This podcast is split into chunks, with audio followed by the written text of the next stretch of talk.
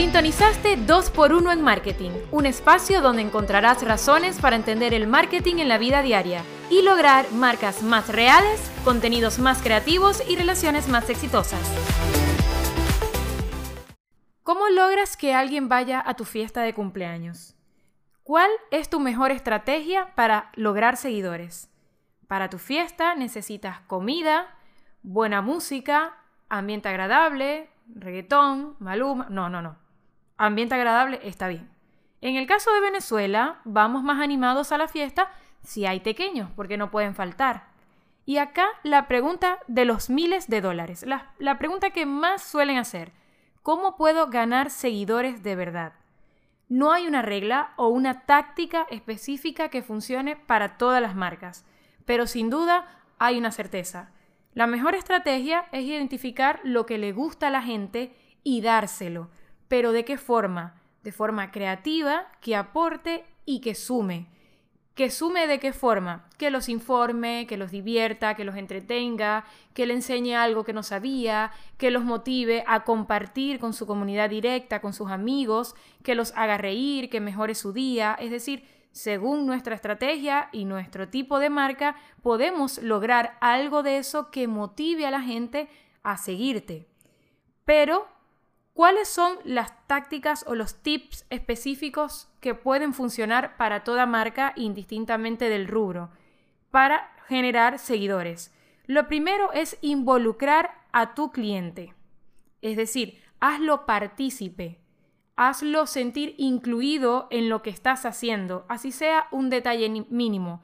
Si vas a cambiar de ideas de contenidos o no tienes ideas frescas en el momento y te gustaría saber qué le gusta a tu audiencia, ¿por qué no preguntarle directamente? Y ellos pueden aportar muchas ideas que a lo mejor a ti en el momento no se te ocurren. Recuerdo una vez con un cliente para una marca de restaurante hicimos una estrategia que funcionó bastante bien para la apertura del negocio en ese momento.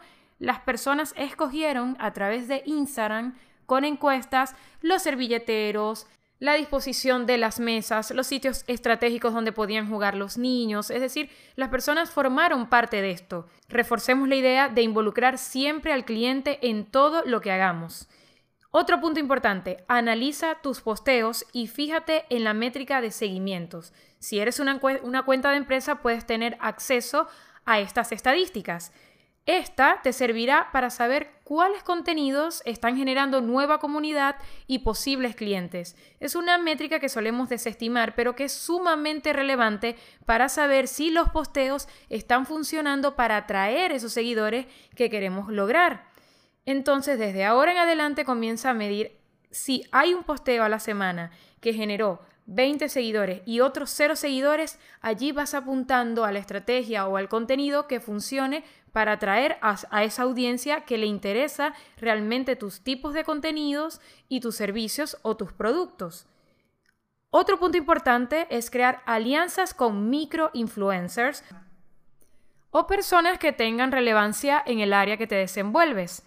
Por ejemplo, siempre es más importante para las personas cercanas la opinión de otro, que es su cercano, su par, que tiene sus valores, que tiene sus gustos. Entonces no te fuerces en pagar un montón de dinero a alguien que no te va a traer el retorno de inversión o la audiencia que te interesa captar. Comienza el propósito con alguien que a lo mejor no tiene 20.000 seguidores, pero tiene 1.000 con un 9% de engagement rate, por ejemplo. Es decir, que mueve a la acción a esa pequeña comunidad que tiene. Luego, cuando hablas de lo que los demás están hablando, con sentido y coherencia, es posible que captes la atención de tu comunidad. Muchas veces pasa que la comunidad va por un lado y nosotros como marca vamos por otro y estamos en dos caminos totalmente opuestos. Es decir, como cuando tu ex o tu pareja piensa en fútbol y tú piensas en que quieres ir a comer. Algo así pasa con las marcas tienes que saber de qué está hablando la gente. Busca temas de relevancia, busca de qué están hablando, por supuesto, relacionado a tu nicho de mercado y si tu estrategia comunicacional lo permite. Por ejemplo, si tu marca permite memes, date la libertad de ser un poco más abierto, más directo, más creativo en la forma en que te vas a comunicar con esa, con esa audiencia. Siempre es relevante e importante ofrecer una buena experiencia de usuario, que esa persona se motive a seguirte porque le generas una acción. No solamente ver un perfil lleno de fotografías de lo que ofreces, de lo que vende, cómo lo vendes, dónde lo pueden conseguir, o vea el enlace en mi biografía y ve los productos en mi página web. No, enfócate realmente en generar una buena experiencia que atraiga a la gente a ir por los pequeños a esa fiesta. Preocúpate más porque cada invitado que vaya llegando a esa fiesta se sienta bien que por acumular un número que no interactúe, no baile, ni que le pongas el reggaetón de J Balvin nuevo, ni esté realmente interesado en pertenecer, en estar allí. Y acá la lección de marketing termina y comienza la vida real. Nos vemos pronto.